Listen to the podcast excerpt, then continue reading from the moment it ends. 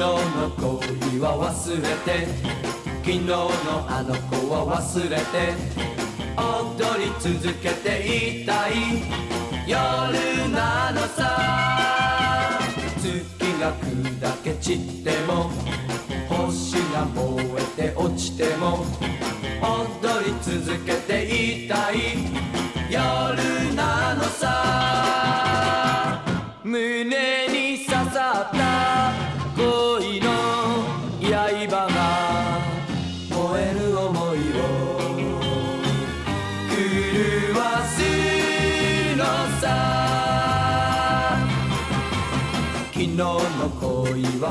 れて昨日のあの子は忘れて踊り続けていたい夜なのさ。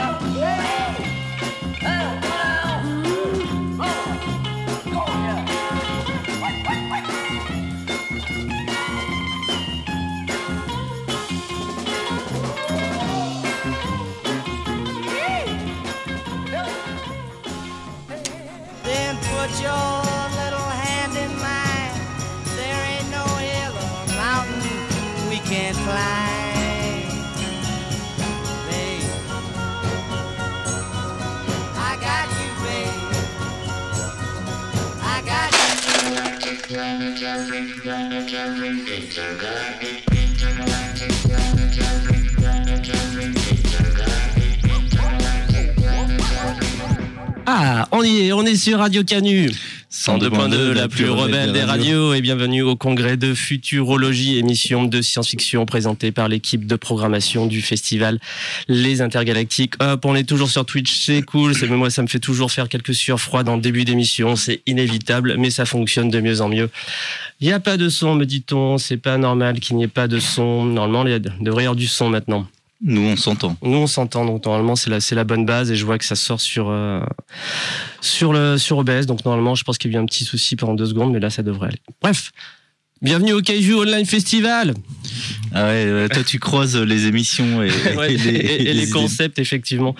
Euh, Dites-nous, il n'y a pas de son. Ok, ce qui n'est absolument pas normal. Alors, tac, est-ce qu'il y a. Non, si je vous mets ça, vous n'allez pas comprendre. Là, normalement, il y Ah a oui, il faut qu'on parle pour qu'ils entendent. Bah ouais. Bonjour les gens. Un, un, un, monitoring de sortie. Nous Euh, on fait ça pour les gens de la radio, ceux qui écoutent la radio. Bah oui. Ceux d'internet, c'est que des, Il y a du son. On nous dit il y a du son. C'est bon, tout va bien. des morceaux rapportés. C'est ça, on, dit- on, on mélange effectivement à la fois la technique, les gens, et le son est ok, tout va bien, c'est bon, on peut lancer l'émission. Nous à la radio, on, on méprise les gens d'internet. tu sais, tu veux vrai, c'est le mec qui cherche les insultes. Oui, il faut, euh, sois, sois gentil, Nicolas. C'est pas parce que t'es à l'heure aujourd'hui que forcément tu peux, tu peux, tu peux te gosser de, comme devant tout le monde comme ça. Oui. Eh ben aujourd'hui, ma foi, c'est une émission aussi spéciale que euh, attendue puisque nous lançons donc le- la semaine du Kaiju Online Festival, festival sur la figure du kaiju. Les monstres japonais vont être mis à l'honneur par le festival Les Intergalactiques sur plein de plateformes. On commence sur Radio Canui Twitch, mais ça va continuer beaucoup sur Twitch. Et donc aujourd'hui, nous avons le plaisir de recevoir Mathieu Coll. Bonjour. Bonjour, je pense que tu peux baisser un peu le, tu seras plus à l'aise, Mathieu. Tu, tu suffit que ouais, c'est assez mieux. modulable comme. euh, D'accord, ouais. tu, tu seras mieux pour, pour parler. il, faut, il faut être à l'aise là pour, euh, pour se sentir bien à, à Radio Canu 102.2, la plus rebelle des radios. Euh, Tu spams aujourd'hui. Hein Tu spams aujourd'hui. bah oui, enfin, on fait de la pub pour Radio Canu. Euh, eh ben Mathieu, ravi que tu sois avec nous aujourd'hui, ma foi. De même. Euh, donc quand euh, l'idée de, alors c'est venu de plusieurs choses. hein. Déjà il y a Clara qui est venue quelques fois à la radio, qui nous a parlé euh, longuement du livre que, que tu as édité. Ensuite euh, une passion personnelle pour le kaiju a fait tiens on va faire un truc autour du kaiju. Forcément l'un avec l'autre te voici un lundi après-midi euh, dans sur l'antenne de Radio Canu. Euh, Mathieu, ben présente-toi un petit peu. Qui es-tu? Euh, qui es-tu? Alors, bah moi je suis je suis Hardvark Edition tout simplement parce que Hardvark Edition c'est juste moi. Donc j'ai j'ai créé la société il y a il y a deux ans maintenant. Euh, et Kaiju Envahisseur et Apocalypse, c'est un livre sur lequel je bosse depuis un moment et, euh, et qui est sorti fin 2020. Voilà, fin Ouais, qui est 2020. tout récent. Hein. qui est tout récent. Enfin, le livre en lui-même est tout récent. Le projet remonte à une dizaine d'années maintenant, je pense. Ouais. D'accord. Ah. Ah ouais, 10, 10 ans quand même. Ouais. Ah ouais, c'est euh, ok. Et du coup, c'était Fabien Moreau donc qui est un- qui a écrit ce livre euh, et dessus depuis autant de temps. Alors, en fait, pour faire la genèse du projet, en gros. Ouais. Moi, c'est un projet qui me tient à cœur depuis 10 ans. C'est quelque chose que je voulais faire à la base avec des potes à l'époque, Mhm. pour plein de raisons différentes, par amour du sujet, par amour de la série B de manière générale, et aussi parce qu'il y avait absolument rien en livre de référence officielle sur le sujet. C'est-à-dire, il y a- Mhm. il y, a du fanzina, il y a des revues qui en parlent, mais il n'y avait pas de, vraiment de livre complet. Tout ce qu'on trouvait à l'époque, c'est par exemple un livre euh, qui parle juste de Godzilla par le biais euh, de son, euh, de, de son sous-texte sur le trauma de la bombe atomique et Mhm. tout ça, un côté plutôt universitaire Ok. mais rien qui parle de cinéma vraiment de Mhm. jeu, je trouvais et donc voilà c'est un projet qui, qui, qui trottait dans notre tête et qu'on a un peu abandonné au fur et à mesure de, du temps parce que chacun est parti sur des activités différentes Mhm. mais moi je voulais absolument le faire et c'est en découvrant euh, un l'émission Tokuscope de Fabien Ouais. et deux le livre qu'il préparait sur Ichiro Honda donc le créateur réalisateur de, de Godzilla que je me suis dit que c'était la personne appropriée peut-être légitime Mhm. pour bosser sur le sujet et c'est là que je lui ai proposé présenté vraiment le, le projet D'accord. C'était il y a combien de temps que tu as proposé le... C'était en 2017, Hmm. Ouais. fin 2017, ouais, Ok, donc pro- projet au, au long cours du coup. Ouais. euh, tout à fait. et cette passion du kaiju, euh, des monstres japonais, des envahisseurs et de nos amis extraterrestres, elle, elle vient, elle vient d'où? Elle vient de mon intérêt pour le, le fantastique de manière générale, le Mhm. fantastique, la science-fiction, le surnaturel et le cinéma japonais, qui est une de mes cinématographies préférées, moi personnellement. Et tout simplement, le- j'aime bien tout ce qui est euh, effets spéciaux à l'ancienne. Voilà, qui est pour Mhm. moi, c'est ce que ça représente le plus peut-être ce cinéma-là de, de monstres japonais. C'est euh, les monstres en latex, c'est les maquettes qu'on écrase, c'est un cinéma d'artisans. Mhm. qui, est- qui est par des gens qui vraiment mettent du cœur à l'ouvrage dans ce qu'ils font. Et c'est quelque chose que j'apprécie énormément, que ce soit pour du fantastique britannique ou du bis italien ou du, ou du kaiju japonais. Mhm. Voilà, c'est- moi j'aime ce cinéma-là. Mais du coup, la, la création de ce livre, c'est parce qu'il y avait rien qui existait dans le genre. T'as dit, bah, moi, je vais, ça, allons-y, quoi. c'est- Ok. Est-ce que tu as créé la maison d'édition pour ce livre? Alors, si je veux être complet sur la genèse, en fait, j'avais commencé le bouquin euh, dans mon précédent job. En fait, je bossais dans l'édition vidéo avant chez Mhm. Blackout. Mhm. Et ça faisait des, Ah, des, années que je, moi, des années que je bossais là. Et j'avais les coups des franches. J'étais, dir- j'étais directeur de collection. Et je me Ah ouais. suis dit, peut-être que maintenant, ils vont me laisser faire ce projet. toi. Et, euh, et effectivement, on s'est lancé comme ça. C'est à ce moment-là que j'ai contacté Fabien. Je bossais encore chez Blackout. Mhm. Et voilà, le, le fait est que le projet progressivement collait plus trop à ce que voulait faire la boîte. Je me suis Mhm. dit, bah, c'est le moment pour moi pour, euh, pour partir et créer ma boîte d'édition Mhm. et avoir déjà un projet clé en main existant. Bah, c'était parfait en fait pour lancer une boîte d'édition. Ouais, bah oui. Voilà, donc c'était le projet idéal pour ça. Je l'ai pas créé que pour ce projet-là, Mhm. mais en fait, ça permet, Oui, de, l'un avec l'autre. et ça permet de lancer la boîte. ouais. Euh, Blackout, ils ont édité d'ailleurs, je fais la pub pour euh, Night Riders de Romero qui est. Bah, c'est un- si bah, en fait, c'était ma collection, c'était Black Ah bah. Market. Eh ben, elle est trop, c'est trop, Ouais. ça faisait super plaisir qu'il soit édité parce que, Ouais, c'est ça me tenait à bah, cœur parce de. que euh, il n'était pas trouvable en France, donc euh, comme beaucoup, on avait dû le trouver euh, Alors, sur internet. Malheureusement, c'est une collection à laquelle je tenais beaucoup Ouais. Et qui n'a pas vraiment marché en fait. Bah, écoute, moi ça m'a fait plaisir, Night Enfin, ce- Riders. ce film-là, c'est en fait ce qui, je me suis rendu compte en Entre sortant autres. plusieurs films que tu avais les films qui marchaient, c'était plutôt Mhm. films de patrimoine, donc Mhm. Night Riders, Miracle Mile, euh, L'Enfant Miroir. Ah, Miracle. Man, bah oui, bien sûr. Mm. Et Ouais, par j'ai- contre. La pure découverte, sortir des films récents, inconnus, à faire découvrir ça, ça, Ouais. ça prend pas. Comme euh, quel film t'as essayé de. Bah, D'Air Samurai, euh, euh, R100, moi que j'adore, R100 de Hitoshi Matsumoto. Euh, We Are the Flesh, un film mexicain. Ouais. Et ça, c'est bide absolu. Eh ben, en tout cas. euh, Bah, t'as dû faire plaisir à quelques cinéphiles, enfin, même si Je- je sais que commercialement, j'avais- des pas ouf. retours. Voilà, c'est ça. En ouais. fait, j'avais des super retours, Ouais, mais des 20 fans qui achetaient la collection. ouais, c'est ouais. Voilà. Ah bah, intéressant. Et le nom de les- la boîte d'édition, je me demandais d'où ça venait, ça vient de quoi? Alors, Oui, c'est vrai ça. Alors, ça prend pour origine une chose, c'est déjà mon amour pour la bande dessinée. Et une bande dessinée particulière qui est Cerebus The Hardvark. Ok. Donc, il y a un comics américain qu'on peut dire culte, Mhm. fait des années, so- ça date de 70. C'est un, à la base, c'est parti comme un comics de fantasy qui suit les aventures. C'est une parodie de Conan à la base, qui suit les aventures d'un Orictérope, parce que Hardvark, ça veut dire. Il est blanc, c'est un petit être blanc. Gris. Euh, ça ouais, ressemble à ouais, un je- petit je- éléphant, enfin, c'est un Je Orictérope. vois très bien. et qui vit. Au début, c'est parti comme une parodie de Conan. Et après, l'auteur Dave Sim, il s'est lancé un objectif, c'est je vais raconter la vie de ce personnage sur 300 numéros pendant 30 ans. Et c'est ce qu'il a fait, en fait. et c'est un comics qui a été.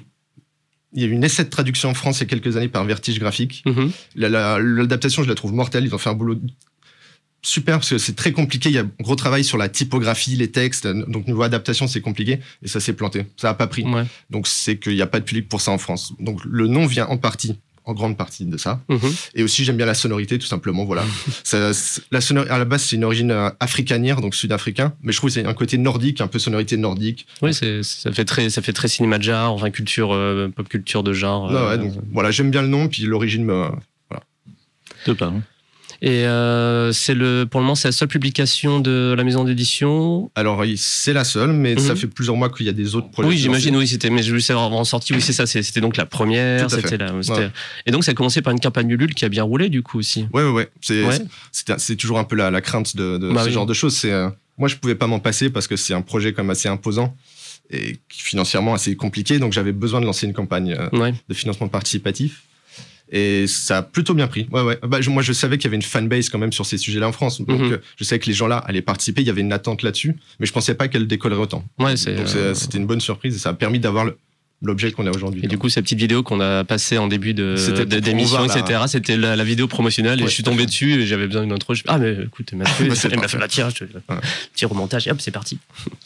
Tu as un- des bouquins sur quel sujet en préparation? S'il y en a que tu peux teaser. hein. Ah oui, bah alors, donc, c'est parce que j'ai déjà fait des annonces officielles, donc il n'y a pas de secret à proprement parler. Il y en a, euh, celui qui est le plus avancé actuellement, c'est, euh, ça s'appelle euh, Le sabre, le poing, le fusil. En fait, c'est un, une, un espèce de chant d'amour au cinéma d'action hongkongais Mhm. par euh, Marvin Montes. Donc, c'est qui dresse un état des lieux de, du cinéma d'action hongkongais depuis les années 50 jusqu'à la rétrocession à la Chine en 97, un peu après. Donc, film de sabre, Wu Xiapian, film de kung-fu, film euh, polar, euh, John Woo, Tsuar, Chang-Chi, Bah ouais. on parle de toutes ces choses-là. Et c'est Trop bien. c'est vraiment, on est sur, là, on n'est pas sur un livre euh, illustré, on est Mhm. sur un essai. C'est vraiment un essai. voilà. Euh, donc, il y a ce livre-là, c'est le plus avancé. On vise une sortie à la rentrée. Mhm. Euh, le deuxième projet, un autre projet cinéma encore, c'est un livre sur Peter Ware. Ok, Voilà. trop bien. C'est là ma grande surprise aussi. Il n'y a rien sur le sujet en France. Ouais, Un vrai livre sur Peter Ware. Donc là, c'est signé Romain Dubois, qui est un fidèle collaborateur de Rokirama. Donc là, il leur fait une petite infidélité pour bosser euh, avec moi, parce que je le connais très bien. Donc voilà, là, il, il cravache sur le projet, il est à fond dessus. Et l'autre projet euh, sur lequel je suis bien dedans, là, c'est euh, de la bande dessinée. Parce que le but d'Aardvark, j'aimerais aussi faire de la bande dessinée. Trop bien. Voilà. Ça s'appelle Black Metal. C'est un comics de Rick Spears et Chuck Bibi. C'est sorti il y a une dizaine d'années. C'est jamais édité en France. C'est un espèce de pavé de 450 pages épique euh, qui mixe tout l'imaginaire black metal. Donc euh, enfer, paradis, culture nordique, euh, dieu. Enfin voilà, c'est, moi je trouve ça vachement bien. Donc là, je suis, je suis dessus. Donc, euh, adaptation de, de ce comics. Tout à fait. Ok, Ouais. trop bien. Eh ben, ça donne très envie, les Ouais. trois sujets. Et pour celui-ci, je prépare aussi une campagne de financement. Ok, bon, ben, on essaie de relayer. Oui. Euh, Julien, as-tu préparé un conducteur Parce que moi, je suis Euh, venu les mains dans les poches. D'accord. Alors je vais te laisser deux secondes parce que je vais préparer. Il y a Fabien qui nous a enregistré un petit, un petit son aussi pour parler de la création du bouquin. Ah, super. Donc, faut juste que je finisse techniquement de, de, de l'envoyer. Donc, euh, eh ben, aussi de toute façon, ce qui, ce qui est intéressant à poser comme question, c'est de savoir euh, quel donc il y a eu, euh, le lu- Ulule a bien fonctionné et euh, le rapport aux librairies, etc. Ça, euh, c'est intéressant pour le diffusion, enfin tout ce qui Alors, est ouais, moi, je me suis- diffusion. Je me suis posé la question au début, c'est parce que je, enfin, je me distribue moi-même, je me diffuse moi-même. De, est-ce que je passe par des circuits traditionnels? Est-ce que je fais une distribution euh, dans la grande distribution? Est-ce que je fais tout depuis ma plateforme de vente? Je, me suis posé les questions là parce que sur un objet comme ça, un livre, peut-être que juste le vendre par le biais de mon site, c'était insuffisant. En fait, j'allais peut-être en vendre 100, 150 et c'était hyper compliqué. Donc j'ai fait euh, un peu sur euh, des concessions. Donc euh, j'en j'en vends à la Fnac, des citres, chapitres, ces choses-là, mais je privilégie les librairies indépendantes. Voilà, et c'est vrai que j'ai beaucoup de contacts d'elles, je, suis- je suis assez content. Euh, j'ai des librairies comme par exemple Metaluna à Paris, Mhm. c'est Ah bah mon oui. plus gros client. Pas forcément. Voilà. oui, Bah, j'avais, on avait fait un- la soirée de lancement avec Fabien sur place. Mhm. Donc il y a des librairies vraiment avec qui je travaille euh, de très près. Puis euh, Mhm. régulièrement, ouais, j'ai des, des contacts qui, qui sont intéressés par le livre, souvent des clients qui sont en demande du livre, donc ils me le commandent. ouais. Beaucoup de librairies indépendantes. Ok, ça fonctionne euh, parce que vous l'avez sorti euh, très récemment, ça. En octobre, début Ouais. octobre. Ouais, Donc est- ça fonctionne malgré euh, tout ce qui peut se passer, on va dire, Ouais, au niveau culture. Ouais, ouais. Bah, déjà, les gens sont contents d'avoir de la lecture, du coup, en confinement. Voilà, ça leur fait 500 pages, ça fait envie de passer un peu le temps. Et puis, on vient de dépasser les 1000 exemplaires vendus. 1000 exemplaires, ouais. Donc, ça, c'est. Pour moi, c'est un palier. euh, Ouais, qui est déjà chouette. difficile à pour, un, atteindre. pour un premier livre, pour un, un sujet qui en soit plutôt pointu. De niche. Voilà, je sais qu'il y a des amateurs, mais c'est pas non plus euh, grand public. Donc, je suis content de savoir qu'il y a 1000 personnes qui sont intéressées par le Kaiju Ega et la SF japonaise. euh. Est-ce que est-ce que tu as donné une direction à Fabien Moreau euh, ou tu l'as laissé complètement libre? Parce que comme tu disais, ça faisait dix ans que toi, tu avais un peu ce projet en tête. À quel point tu l'as guidé euh, ou laissé libre justement? En fait, en gros, moi, je suis arrivé avec le concept général, c'est-à-dire parler euh, du cinéma de science-fiction japonais de l'ère Showa, donc c'est-à-dire euh, fin 40, euh, mi-année 70, on va dire fin 70. Donc je, je- je- je lui avais délimité une période, j'avais préparé un corpus de films, voilà, inscrit dans cette période. Voilà, donc pour qu'il voit un peu clair, c'est-à-dire de quoi il pouvait parler. Déjà, moi, la notion importante, c'était cinéma de science-fiction. Je voulais pas forcément parler de, de la télévision. Donc du tokusatsu en général, de Ultraman, Kamen Rider, ces Mhm. choses-là. Déjà parce que d'un point de vue personnel, moi, ça m'intéresse pas des masses, donc désolé pour les, les fans, mais aussi parce que ça permet de vraiment délimiter précisément quelque chose, parce que je voulais que le livre soit exhaustif, ce qui était important pour moi. Et à partir du moment où on parle de la télévision, on élargit à quelque chose qui tout de suite devient, il faudrait deux volumes. Donc voilà, quelque Ouais. chose de délimité. À partir de là, bah, on en a discuté. Celui, s'il voyait des choses à modifier, à améliorer. Euh, D'accord, c'est c'est vrai que science-fiction euh, au Japon, dans, à la télévision, ça, j'ai l'impression qu'il y a une production encore vraiment plus grande. Quoi, il y a, il y a tellement de choses, euh, voilà, c'est énormissime. séries animées. Il y, a, il y a en France, on a des émissions, des fanzines qui traitent de ça depuis euh, des années, qui sortent des choses régulières. Il y a toujours des choses à dire, même sur les anciennes des années 60-70. Donc là, je me lance, on se lançait dans quelque chose de trop énorme si on avait en, en tête l'objectif exhaustif. Voilà. D'accord. Euh, bah écoute, euh, je, moi je me suis revu Godzilla là pour l'occasion et Shin Godzilla euh, que je n'avais pas vu. t'as vu Shin Godzilla? Ouais, j'ai vu Shin Godzilla. Trop bien. Et, euh, et j'ai pas vu grand chose en vrai. En kaiju, euh, en film japonais, j'ai vu un peu plus de choses, mais pas forcément toujours science-fiction. D'accord Euh, et pas forcément dans cette ère-là. Parce que j'adore les années so- 60-70 en général, mais euh, européens, on va dire. Donc euh, le Japon, je connais bien euh, avec toute ma génération, tout ce qui est depuis d'accord. les années 2000, etc. Et euh, via les animés, etc. Bah, mais donc ça, ça, m'intéresse bien, en tout cas, à lire. Je pense que ça me ferait découvrir pas mal de choses. ouais, toi, tu- aussi le but. ouais. Tu conseillerais quoi, toi, en tant que fan de, de ce genre-là et de cette période-là, du coup, comme film à découvrir en dehors de Godzilla, allez, on va dire? Alors, en dehors de la saga Godzilla ou du premier Godzilla? En dehors du premier Godzilla. Ouais.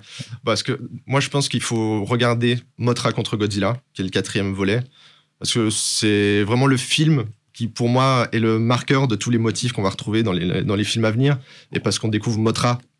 Alors Mothra, non, il y avait eu un film Mothra en 61 où il était seul. Elle était seule. Mais celui-ci, Mothra contre Godzilla, pour le coup, c'est plus abouti. On retrouve la poésie du personnage mêlée aux intrigues habituelles qui tournent autour de... des intrigues humaines en parallèle des intrigues de monstres. Et c'est un film qui est très bien fait, qui est. euh, Enfin voilà, moi pour moi c'est un modèle du genre. Mothra contre Godzilla. S'il fallait voir un Godzilla des années 60, pour moi ce serait celui-ci. Et euh, à côté, en Kaiju Eiga, pour le coup, hors Godzilla, faut pas se leurrer, c'est quand même beaucoup moins bien. C'est- voilà. Donc euh, je conseillerais vraiment de se pencher d'abord sur les Godzilla. À rigueur, voir le premier Gamera, c'est intéressant par voir pas de comparaison, puisque ça a été développé avant tout pour être un concurrent à Godzilla. Donc c'est exactement la même recette, mais par le studio concurrent Dai. Donc c'est à voir pour comparer ce que fait un studio concurrent. Et sinon, moi j'ai vraiment beaucoup d'intérêt pour les, les films de mutants d'Ichiro Honda, qui sont euh, L'Homme H, Hmm. ou euh, Human Viper et Matango, qui sont des films que, que je trouve très chouettes. On a des intrigues un peu de, de films noirs. On a le fantastique et la science-fiction qui se mêlent à des intrigues criminelles de films noirs. Et c'est des films que je trouve très beaux en plus. C'est un- filmé dans un très beau scope. Enfin, les Japonais sont, sont des dieux pour le, le format cinémascope. Et sinon, moi, j'ai beaucoup d'affection euh, pour euh, Virus de Kinji Fukasaku. Ouais. Bon, ouais, on, Voilà. on l'adore. euh, Là, on est en fin de période. Là, c'est vraiment c'est la Ouais, fin du un- livre, c'est mais, un- c'est un super film. mais c'est un film que j'aime beaucoup. ouais. On est fan, on a voulu le passer, c'était compliqué. Ouais, ouais, bah, les droits, c'était l'enfer pour ouais. ce film-là. quoi. Mais, euh, bah, il est magnifique, quoi. Ah ouais.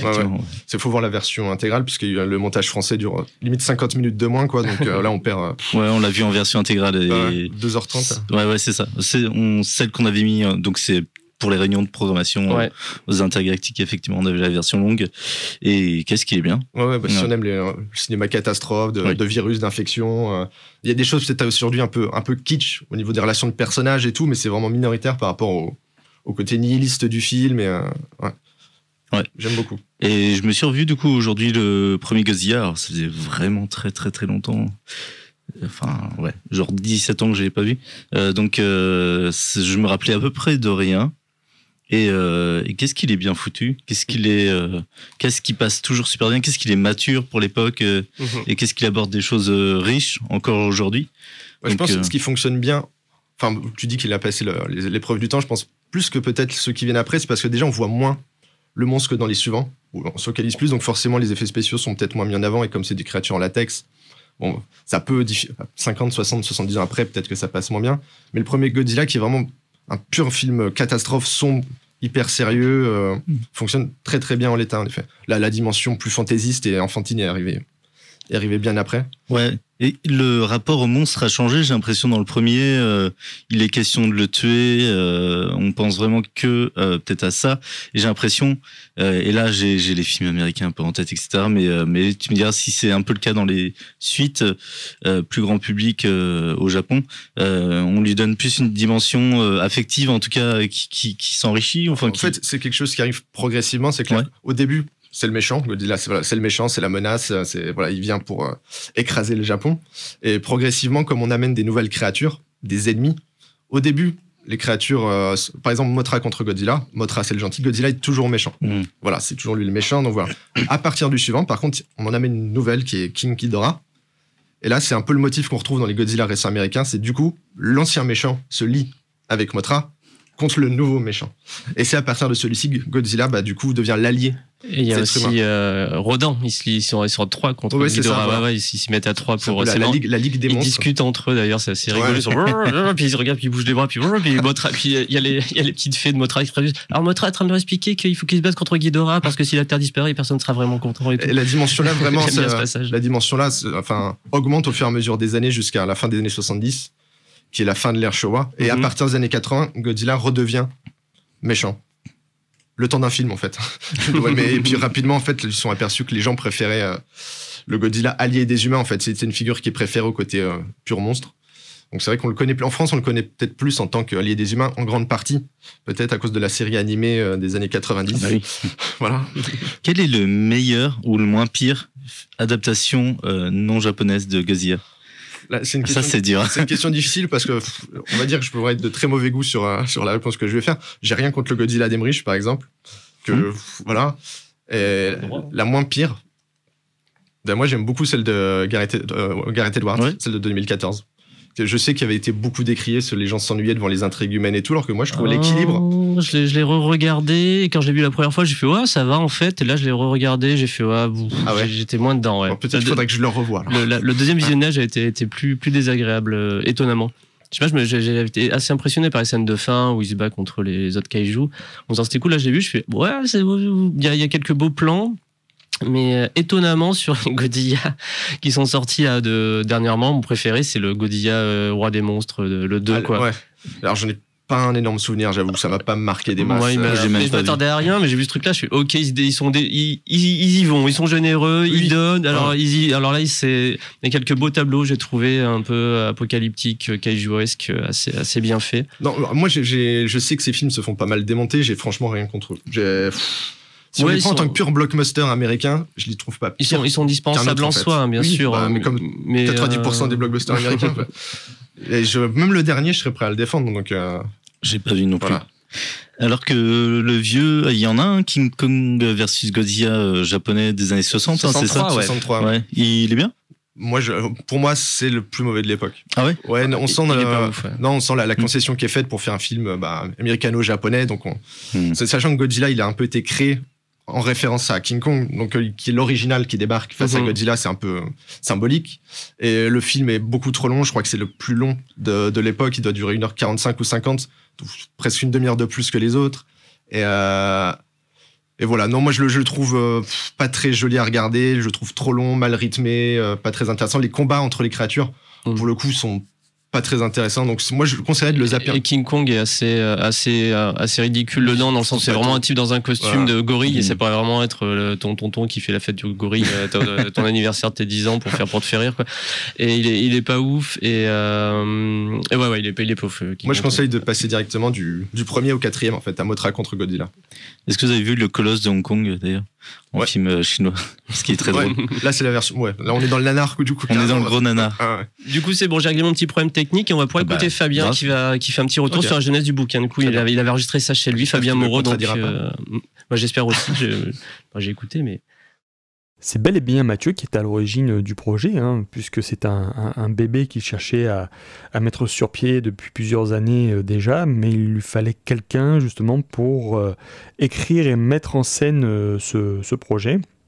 Donc nous nous sommes contactés dans la deuxième moitié de 2017 et donc on a commencé à avoir plusieurs discussions sur le livre, notamment sur la période à aborder. Mathieu penchait au début plutôt pour la période de 1954-1977, qui est effectivement euh, la grande période phare du genre, hein, l'âge d'or de la science-fiction japonaise. Moi, je lui ai proposé d'élargir légèrement euh, le spectre en partant directement de la période d'après-guerre, période où on a eu les premières adaptations, euh, on va dire des, films de monstres américains façon Universal Monsters, donc les films d'hommes invisibles, les adaptations de Dr. Jekyll et Mr. Hyde comme Tetsu no Tsume, et de s'arrêter en 1980, année où a été tourné euh, le dernier épisode de la, de la saga des, des Gamera. Donc euh, l'année 1980 me semblait une bonne période pour clôturer le, le livre. Mais euh, avant d'amorcer ces premières discussions, moi je ne savais pas du tout si j'allais prendre part au projet parce qu'à l'époque je terminais mon livre sur Ishiro Honda donc le, réalisateur qui a, qui a, donné vie à Godzilla. Et j'étais pas sûr de vouloir enchaîner sur un deuxième livre qui aborderait donc le, genre de la science-fiction euh, japonaise, mais euh, euh, Mathieu m'a convaincu immédiatement de, de, prendre part au projet parce que c'était une occasion magnifique, splendide qu'il fallait saisir. Et puis je me suis dit que ben, c'était mon destin finalement de, on va dire de, de donner plus de visibilité à à ce genre, à cette, à cette science-fiction japonaise que, que j'adorais. Donc euh, j'ai dit oui au, projet. Voilà. Et euh, on a commencé à avoir plusieurs échanges ensuite avec Mathieu sur comment bâtir euh, la structure du livre. En tout cas, c'est cool d'avoir Fabien qui a enregistré ça. Il a enregistré deux autres, deux autres petits passages. Euh, la deuxième question, c'est quel angle de présentation a-t-il choisi pour euh, le, livre, qu'on écoutera tout à l'heure? Et en plus léger, je lui ai demandé quel était son kaiju préféré, parce que ah. c'est la question que tout le monde aime poser à terme. De façon, on, finit toujours par tomber là-dessus. Ah, Godzilla de Roland Emmerich, évidemment. Jean Reno, parfait dedans. Le, le de Roland Emmerich, euh, qu'est-ce que qu'est-ce que je pourrais en dire? Si, Enfin, pour vous en parler rapidement tout à l'heure. Ouais, c'est dispensable. Pareil, je dirais la même chose en fait. Moi, j'ai kiffé euh, quand j'étais petit là au cinéma. Je pense que toi, 12 ans, t'es content, ouais. Ouais, franchement, j'étais content. Après, moi perso, je pensais d'un des 5 fans français de Roland Emmerich. donc c'est pour ça aussi, j'assume tout à fait. Donc Alors, ton film préféré de Roland Emmerich? Euh, Stargate. Oh. Ouais. Ah, je suis pas. Non, parce que Independence Day, il est un peu dur euh, des fois. Ouais. Bah, moi, je préfère le deuxième. Donc voilà, pareil, une fois de plus, je, je pense un peu tout seul sur le coup. Il y a Jeff Goldblum dedans. Oui, bah oui. Et ça, c'est beau. il, était, il, était, partout à l'époque, de toute façon, Jeff Goldblum. Ok, donc euh, on a écouté Fabien en dire un petit mot sur, euh, sur le livre. Alors ça, du coup, ça a coupé un peu la discussion qu'on avait autour, autour des kaijus. Euh, en tout cas, il y a eu un, peu un revival ces dernières années autour de ça, puisque ben, entre 2000, 1900, pour les Américains, on va dire entre 1998 et, 2000, euh, et 2014, il s'était un peu rien passé. En fait, c'était un peu cassé les dents dessus. Euh, tandis que les Japonais ont fait un, bon break aussi entre 2005 et 2016. Et Shin Godzilla, entre Godzilla Final Wars et, Shin Godzilla. Et, j'avais vu Godzilla Final Wars au cinéma, au cinéma opéra à Lyon. Alors, pour le coup, c'était une vraie surprise qui sortent en salle. Oui. je pense que c'était le premier Godzilla à sortir depuis le début des années 80, en fait. Ouais. Il y avait Ebira contre Godzilla qui est sorti en 80, donc tardivement. Mm-hmm. Et entre-temps, il y a eu quand même 12-15 Godzilla, je dirais. Ouais. Et voilà, rien n'était sorti du tout, à part des sorties vidéo de, moindre qualité d'ailleurs. Et voilà, Godzilla Final Wars qui débarque. Euh, peut-être euh, Kitamura était un peu vendeur versus, il avait, un peu tourné juste avant. Moi, je l'avais vu au moins quatre fois en salle. La, la seule raison que je vois. J'ai même souvenir qu'il était sorti dans deux versions, en mm-hmm. version japonaise et en version anglaise. D'accord. Ouais, il y avait le doublage anglais qui était sorti aussi, on ne sait pas pourquoi. Mais... Ok. Ouais. Qu'est-ce que ça a de spécial, la, la science-fiction japonaise par rapport à une science-fiction euh, européenne ou américaine? Alors des, des, spécificités, là c'est une question euh, un peu piège. Moi la première spécificité que je vois, j'en parlais, c'est voilà, c'est la façon de, de, gérer les effets spéciaux. Ils ont des artisans bien à eux, une, une façon de faire qui, qui, est, qui est pas la même, on va dire, que par exemple si on regarde des films de monstres euh, américains comme euh, des monstres attaquent la ville, euh, Mantis, des, des, choses comme ça, qui, là où on est, on est plus dans, on filme le, le vrai animal et mm -hmm. qu'on met en rétroprojection derrière les acteurs et tout, alors que eux ils ont vraiment une science de la maquette, des, des, des costumes. Là aux États-Unis par exemple, Ray Harryhausen, il ferait plutôt de la stop motion. Mm dans Jason les Argonautes et des films comme ça. Là, eux, vraiment, c'est entièrement en temps réel, physique, dans leur costume. Et ça, c'est typiquement japonais, quoi. Ouais. Enfin, pour des monstres géants. Enfin, sinon, des, des, des, monstres en costume, il y en a ailleurs, mais des monstres géants, voilà, ça, c'est typiquement japonais. La destruction de maquettes. Après, les spécificités sont peut-être un peu aussi héritées de leur passif lié à la bombe atomique, mm -hmm. qui fait qu'on a des films qui traînent beaucoup euh, des dérives de la science, voilà, des dangers de l'atome, euh, de, de, ces choses-là. Les, les films de mutants dont je parlais, Human Vapor, au final, c'est aussi lié à ces thématiques-là, quoi. D'ailleurs, c'est sur les figures intéressantes, vu que je prépare l'entretien que Fabien pour mercredi. Euh, c'est intéressant le, dans le science-fiction japonaise, la figure du scientifique, comme, mmh. comme, comme elle est traitée, etc., qui peut être très très différente de, de la. Ne serait-ce que dans le premier Godzilla, en fait. Alors, je dis pas que ça peut, les Américains n'ont jamais fait un truc comme ça, etc. Mais le scientifique, en tout cas, euh, crée le, la bombe anti-oxygène. Enfin, euh, la, non. La bombe, euh, ouais, euh, si, c'est ça, ça anti-oxygène. Ouais, c'est ça, c'est ah, le. Plus en tête le terme L'oxygène bombe. Euh, et, euh, et en fait, décide, par exemple, de se sacrifier pour, pour, parce que les plans sont juste dans sa tête. Une fois qu'elle a été utilisée, on peut pas la réutiliser une deuxième fois parce que c'est une arme trop colossale. C'est vrai que ça, c'est une dimension assez japonaise qu'on retrouve, on peut retrouver dans le film de Sabre et autres. C'est que mm -hmm. le, le héros peut mourir à la fin. Peut, le, le, sacrifice du héros est beaucoup plus fréquent, en effet, oui. dans le cinéma japonais que dans le cinéma américain où il doit survivre systématiquement. Là, c'est vrai que cette dimension-là est assez spécifique au cinéma japonais. Ouais. Euh, moi, dans Shin Godzilla, pour ah. l'avoir vu du coup aujourd'hui aussi. Qu'est-ce que euh, j'aime ce film? Bah, vous pourrez en parler avec Fabien euh... parce que je crois il est amoureux du film. Ah bah, euh, bah on va, on va s'entendre alors. On va euh... Mais qu'est-ce qu'il est génial. Ce ouais, film. et puis euh, alors je vais citer. Il m'a, ça m'a rappelé Ciné Lumet. alors je vais ah, expliquer oui, pourquoi. oui. parce que Ciné Lumet adore bah, filmer les instances et, et filmer la bureaucratie, filmer ce genre de, de, de, choses très dans le, vraiment de manière réaliste et dans mm -hmm. le détail. Et on retrouve vraiment ça dans. Enfin, c'est un film de politiciens, de bureaux et ça, c'est super surprenant. Et ça rend le film incroyablement réaliste. Et moi, ça m'a accroché de ouf. Ouais, ça, ça, fonctionne super bien. On pourrait ah, être oui. perdu par le côté hyper bavard de, Enfin, pendant une demi-heure, trois quarts d'heure, c'est du pur blabla qu'on voit ah quasiment oui, oui. pas de monstres. Ça, avec ça des, des, noms qui s'affichent, oui. machin, directeur premier ministre de l'écologie. Des, Surtout quand on regarde une version sous-titrée, il faut, faut suivre. Quoi. Là, ça, ah, ouais. ça, nécessiterait de comprendre le japonais pour que ce soit quand même plus, plus simple. Je Mais ça, ça, fonctionne vraiment non, super bien. bien. Ah, voilà. C'est passionnant de nourrir. Voilà. Non mais en tout cas, ouais, euh, belle surprise et euh, rapport au monstre aussi intéressant parce que bah, rien que dans la création visuelle du monstre, il est encore très artisanal. Alors bon, j'imagine qu'il est en numérique évidemment, mais euh, bah, il a un côté faux et euh, il a un côté à l'ancienne et j'imagine que c'est complètement fait exprès. Alors là, j'aurais du mal en parler aussi, je connais pas trop la, la jeunesse ouais, bah, la, la, première avec Fabien. Quoi. Ouais, la première, en tout cas, la première apparition du monstre. Mm. Moi, je m'avais un peu sorti du film parce qu'on voit ce truc-là en train de se traîner par terre avec une gueule improbable et ah, compagnie. Oui. Et j'étais en mode, mais avec des yeux énormes. Tu fais, mais c'est Godzilla, ça Et j'ai fait, mais qu'est-ce que, qu'est-ce qui se passe et tout. Et euh, c'est le moment où j'ai fait, attends, et peut-être que ce film, ça va. Et puis, après, bah voilà, c'est, c'est, c'est merveilleux, quoi. En tout cas, le, on a trois Godzilla, donc ces trois reboots qui mmh. sont un peu les, les Godzilla contre les humains. Il y en a, il y en a trois, donc celui de 54, celui de 1984, qui est aussi un, ça, un, un reboot. Qui s'appelle comment? Godzilla euh, 85. Ouais, ou le retour ouais. de Godzilla, peut-être en, en, français, c'est le, retour de Godzilla en France. Ouais. Donc ça, c'est et Shin Godzilla. Donc ils sont les trois films où Godzilla revient, enfin genre il reboot la, la franchise, oui, etc. Et il y a vraiment plein de changements, sachant qu'à la base le retour de Godzilla, donc celui de 84-85.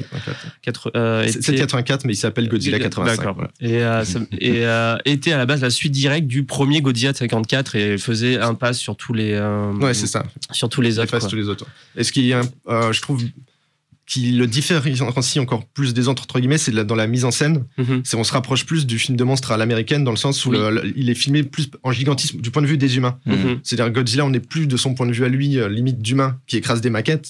Là, on est du point de vue de l'humain au sol mm -hmm. avec euh, Godzilla gigantesque euh, et c'est je pense, un peu le, quasiment le seul à faire ça. en tout cas, c'est trois films qui, euh, qui, traitent de choses très précises de, de, leur temps où ils ont été, où ils ont été produits. Euh, bah, donc, euh, bombe atomique, Hiroshima et 54, on, on, on, le sait tous. 84, on est plus sur des questions de guerre froide, avec un espèce de Japon qui fait une espèce de, d'ailleurs, de pacificateur entre les Ricains et les Soviets qui veulent se mettre toujours sur les, enfin, on est un peu sur la guerre froide. Et le post-Fukushima avec Shin Godzilla. Alors là, on est, alors là, c'est, c'est, surligné, bien entendu, mais c'est très mhm. bien surligné, en tout cas. Et voilà, moi j'adore ces trois films du fond de mon cœur. Quoi. Donc il a à voir aussi le reboot de 80, enfin de 84. Ouais, je le conseille. Ouais, ouais, Il, il, passerait très bien. Enfin, c'est pas mon préféré non plus, mais, moi, je, moi je, l'aime beaucoup et c'est vraiment un film à part parce que euh, il a été fait après, euh, enfin la fin de la période Showa, donc euh, les, les Mecha Godzilla des années 70. Mhm. Là, il y a eu 10 ans sans Godzilla. voilà, donc celui-ci qui arrive au milieu des années 80 et les nouveaux Godzilla qui arrivent après contre Biolante, contre ces choses-là, qui pour le coup n'ont rien à voir avec ce Godzilla 85 qui est vraiment à part dans le corpus Godzilla. Quoi. Donc c'est une curiosité à, à tenter. Ouais. Mais Godzilla a-t-il encore des choses à dire euh, finalement? Ah, ça on, le verra mercredi. Il y a combien de films on, le verra, on le verra mercredi. 31, 32. C'est ah ouais. toute, toute, la question de, de, de mercredi. Ça. ah merde, je, fais l'émission. Euh, ah ouais, non, non, faut en laisser un peu à Fabien Moreau quand même, le peuple. Bah, Laissons-lui la parole. Bah, c'est ce que j'étais en train de caler, tu vois. alors attends, il aura à dire, je lui fais confiance. Il y a tout un, au début, moi je pensais avoir une approche, on va dire, beaucoup plus chronologique. Je voulais faire surtout un système de, fiches améliorées où on aborderait euh, de manière très détaillée euh, les films les uns euh, après les autres. Et Mathieu m'a dit qu'il y allait avoir une partie encyclopédique dans le livre et qu'il serait peut-être pas pertinent justement d'aborder les films sous un angle de fiches. Et il avait raison. Donc je me suis dit qu'il fallait plutôt bâtir le, livre sous la forme de chapitres. Voilà, des chapitres, euh, des chapitres thématiques où on avancerait dans le temps. Euh, il fallait bâtir une narration autour de l'histoire d'un genre, raconter la grande histoire de la science-fiction japonaise. Et euh, je me suis rendu compte rapidement que Mathieu avait totalement raison parce que cette idée d'approche un peu, un peu narrative, un peu contée, allait être beaucoup plus agréable euh, pour les lecteurs. Donc on a décidé d'aborder le genre par bloc et ensuite on avance dans le temps. C'est-à-dire qu'on commence avec ces fameux films euh, post, post-seconde guerre mondiale, donc les films d'hommes invisibles, puis ensuite un chapitre sur le Godzilla de 54, puisque c'était un film tellement important qu'il méritait un chapitre tout seul.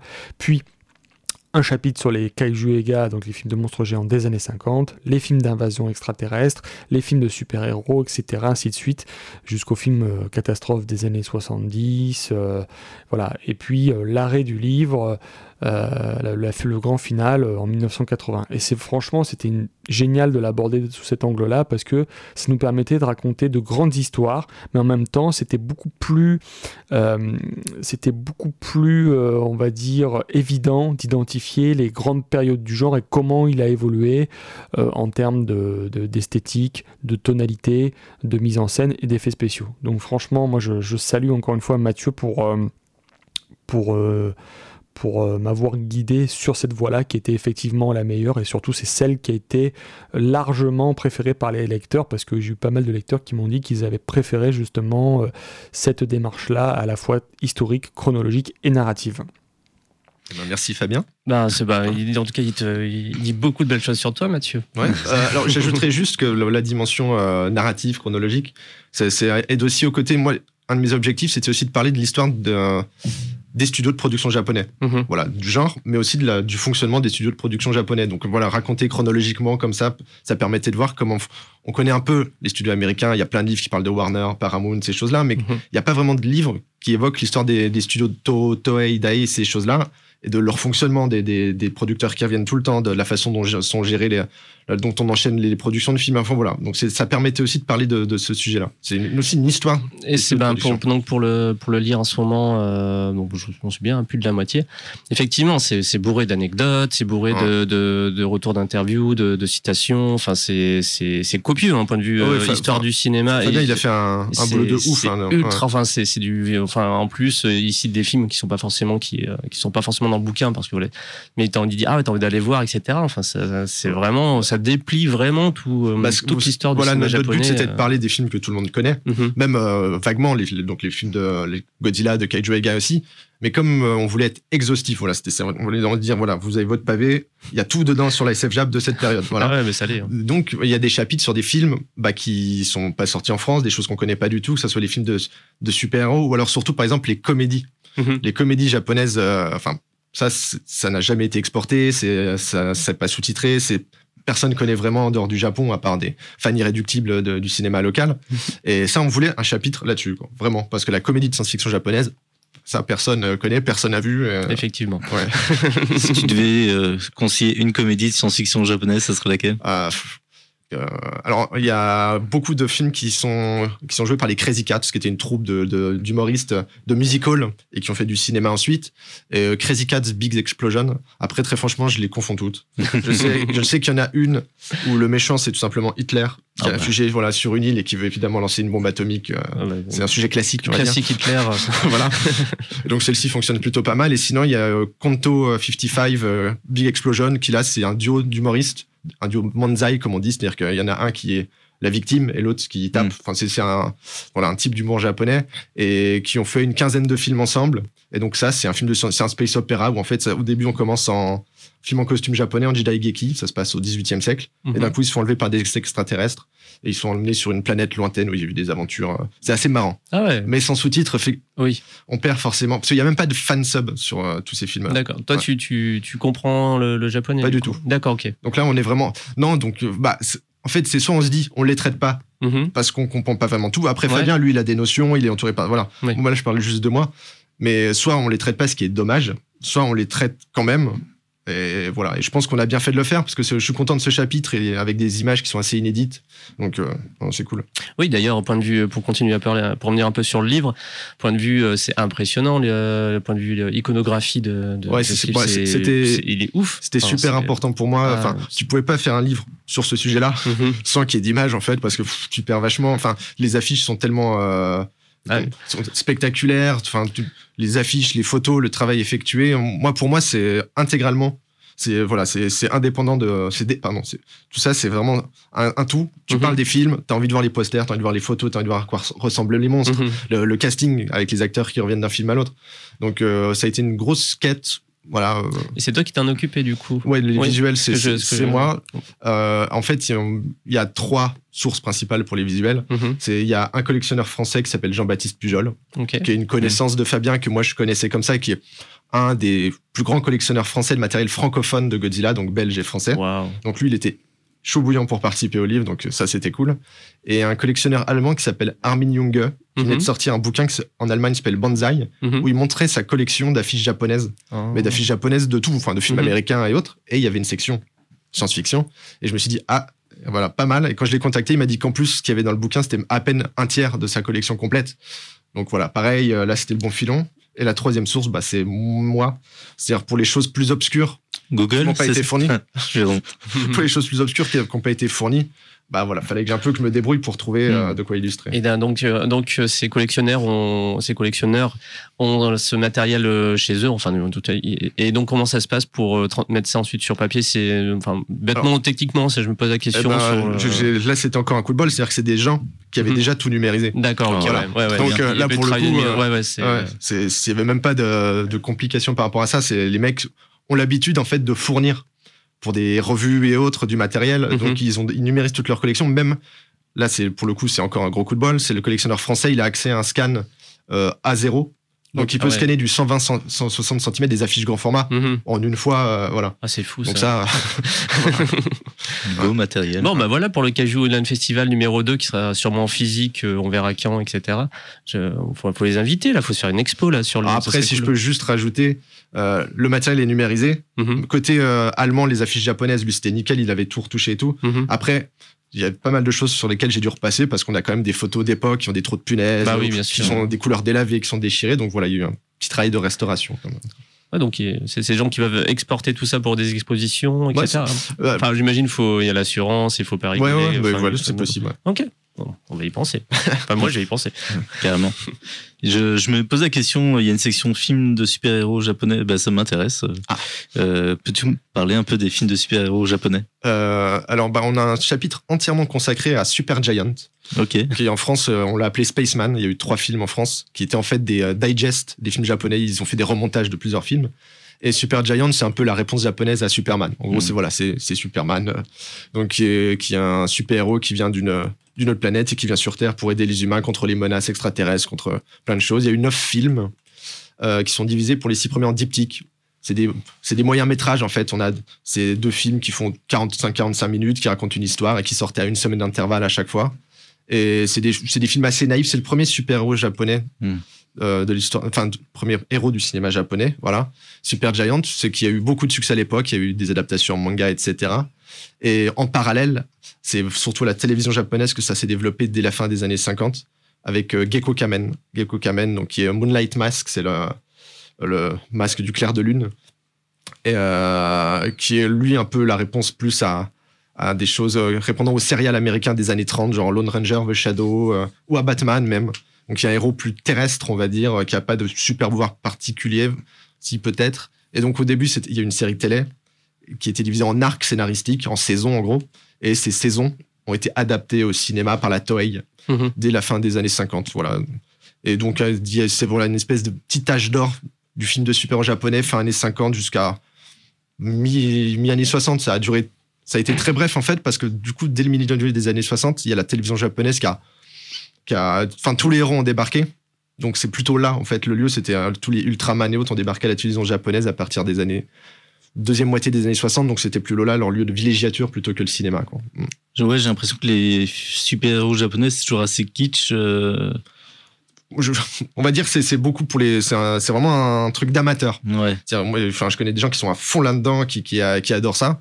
Je pense que si on connaît pas les codes, si on n'adhère pas à l'esthétique, c'est peut-être compliqué euh, d'y entrer. Hmm. Après, si moi, c'est un peu la génération peut-être juste au-dessus qui a découvert euh, les Ultramanotes dans les années 70, euh, enfin toutes des séries comme ça en France ou des euh, Sankukai, des XOR aussi, XOR, Sankukai, hmm. toutes ces choses-là. Je pense qu'ils sont plus sensibles à ça. Hmm. Moi, je suis arrivé juste après. Et voilà, c'est peut-être moins, moins mon truc. C'est peut-être moins mon truc. C'est marrant parce que les personnages de manga, les héros de manga, euh, dont une grande partie ont des pouvoirs, super pouvoirs, euh, sont jamais euh, traités, enfin sont traités d'une façon totalement différente des États-Unis. Donc même si euh, même s'il y a eu cette euh, espèce d'idée de reprendre les de copier les comics américains avec euh, Giant Super Giant. Super Giant au final j'ai l'impression que le Japon a vraiment trouvé au fil des années sa, voix dans la façon d'aborder ouais le, super pouvoir etc bien à eux en tout cas à travers le manga en tout cas surtout au travers riche. du manga puis de la télévision Ouais. Mais toutes ces séries-là étaient d'ailleurs en parallèle sérialisées en manga. Hmm. C'est c'est difficile de dire euh, si les mangas euh, hmm. comment dire ont été adaptés en série ou les séries adaptées en manga. C'était vraiment une espèce ça c'était diffusé à la télé en même temps que c'était édité dans les magazines et ça vivait en parallèle. Et c'est surtout par ce biais-là que les enfants de l'époque découvraient un peu les super-héros. Il y a des mangas euh, Godzilla, j'imagine du coup. Oui, ouais. Alors c'est intéressant d'en parler parce que moi je sais qu'il y avait une demande quand j'ai élaboré le bouquin pour mhm. parler des adaptations manga de tous ces films. Et moi, ça m'intéressait, c'est évident. Après, le livre, bah, il pouvait pas faire 800 pages non plus, donc à un moment, il faut euh, s'imposer des, limites. Mais pour autant, j'avais quand même envie de, montrer des choses. C'est pour ça qu'il y a une petite section euh, manga qui est justement liée aux super-héros, puisque c'est là que c'est le plus représentatif. Donc il y a quatre pages avec beaucoup d'extraits de manga. Et pour euh, surtout les, les Godzilla des années 70, j'ai essayé de mettre des extraits. J'ai mis des couvertures et des extraits de, de mangas, parce que quasiment tous, en fait, ont été adaptés d'une façon ou d'une autre. C'est euh, par Kodansha, beaucoup, et ouais, tout ont été plus ou moins librement. Ça suit pas forcément le cours du film, mais on retrouve euh, la créature hein, du film, etc. Mais dès le premier, en fait. Est-ce qu'il parle dedans, euh, dans les mangas Godzilla? Ah, oui. Hein. ouais. pas, pas dans tous, parce que par exemple, j'avais chopé un super recueil quand j'étais allé au Japon qui compilait des adaptations de Godzilla, dont du premier. Et l'adaptation du premier Godzilla est fidèle au film. Mhm. Donc c'est très sérieux, c'est très. Voilà. Et progressivement, les autres, par contre, on, va dans le côté plus enfantin de Godzilla, qui est l'ami des enfants.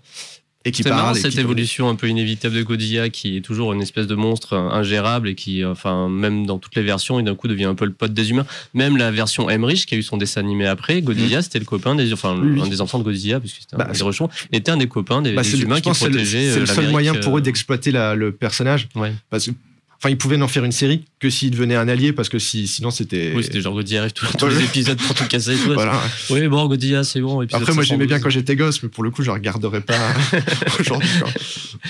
Eh ben, on va pas tarder à arriver sur la fin. Du coup, je propose que, comme ça, on le loupera pas, d'écouter le dernier extrait de Fabien, qui nous dit donc euh, quel est donc son kaiju préféré. Alors, quel est mon kaiju Eiga préféré après toutes ces recherches? Alors, je garde une affection particulière pour le Godzilla de 1954 parce que c'est le, premier et puis j'aime euh, le design de- que, Godzilla a dans ce, film. Mais je dirais que les deux créatures qui me, qui me stupéfait toujours après tant d'années, c'est Gaira et Sanda.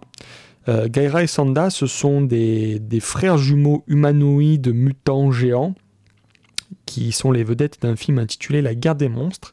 Et ce sont deux frères ennemis qui se, qui se livrent une, une bataille euh, jusqu'à la mort.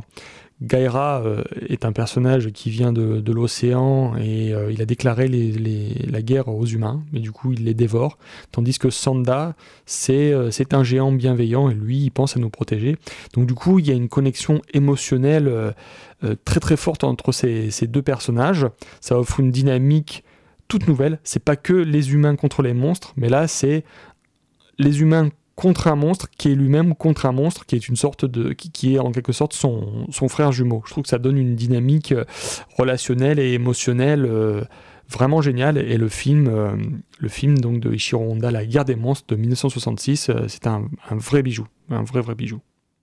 Eh ben, il nous reste quelques minutes pour euh, clore cette émission sur Euh, Radio- Radio, Canus 102.2, la plus rebelle des radios. Euh, en compagnie de Mathieu Coll, éditeur en chef chez Hardvac Édition. Alors, j'ai eu beaucoup de mal avec. euh, Hardvac, enfin, on en a discuté, j'étais un peu au début du nom, mais euh, j'écrivais AADVX, et puis quand tu dois chercher sur, sur Facebook, mais il y a un R, il est où déjà, etc. Moi, c'était euh, de mes problématiques quand j'ai décidé du nom, c'est je me dis, est-ce que ça peut être trop compliqué pour les gens de, de Bon, s'en souvenir ou de l'écrire? Voilà. je me suis dit, bah écoute, tant pis. Oui, alors c'est Mathieu Coll, rédacteur en chef, arrobase hardvark Euh. Hardvark. T'aurais pu- 60001. T'aurais pu euh, t'appeler euh, les éditions La République. Ah. Comme ça, t'aurais pu dire La République, c'est moi. Ah, D'accord. non, non, je préfère Radar quand même.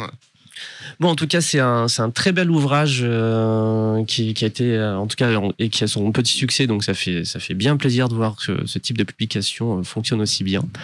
D'ailleurs, qu'on fera gagner mercredi? Ouais, avec plaisir. Euh, donc, tu as gentillesse de- d'offrir un exemplaire de Kaiju Envahisseur et euh, oh, j'ai un coup de barre Et Apocalypse. et- et Apocalypse.